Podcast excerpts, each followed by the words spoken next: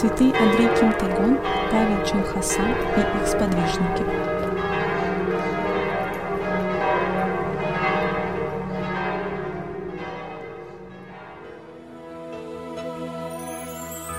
Свеча горит и незаметно тает, даруя свет нам на короткий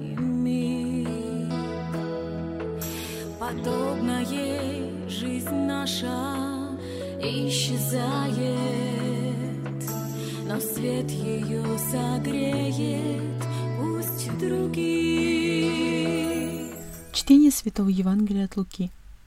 В то время Иисус сказал народу, «Никто, зажегши свечу, не покрывает ее сосудом или не ставит под кровать, а ставит на подсвечник, чтобы входящие видели свет. Ибо нет ничего тайного, что не сделалось бы явно, ни сокровенное, что не сделалось бы известным и не обнаружилось бы. Итак, наблюдайте, как вы слушаете. Ибо кто имеет, тому дано будет, а кто не имеет, у того отнимется и то, что он думает иметь.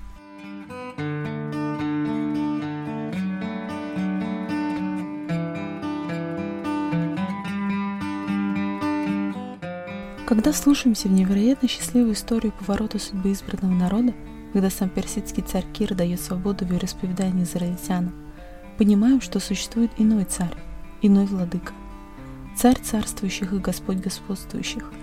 Именно Он вершит судьбы, Он господин истории, и Он наш царь. В связи с царем персидским вспоминается еще другая история. Год 314 и эдикт кесаря Константина Великого относительно христиан – также невероятный поворот истории. Спустя три века гонений ученики Иисуса Христа не только обретают свободу, но христианство становится государственной религией. И что нам сказать? Повторить слова припева из псалма «Господь сотворил великое над нами».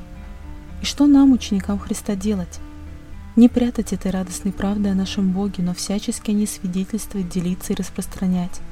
Так учит Иисус в Евангелии. Поэтому в любых обстоятельствах истории христианин должен сохранить покой сердца и внутренний порядок. «Не бойтесь», — говорит нам Иисус, — «вот я с вами до скончания века».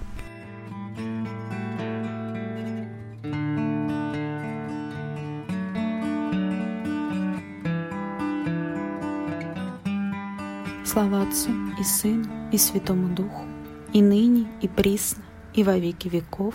Аминь. Свеча единства пусть всегда горит. Любовь Твоя, Господь, пусть сердцу мир дарит. И даже если ветры дуют холода,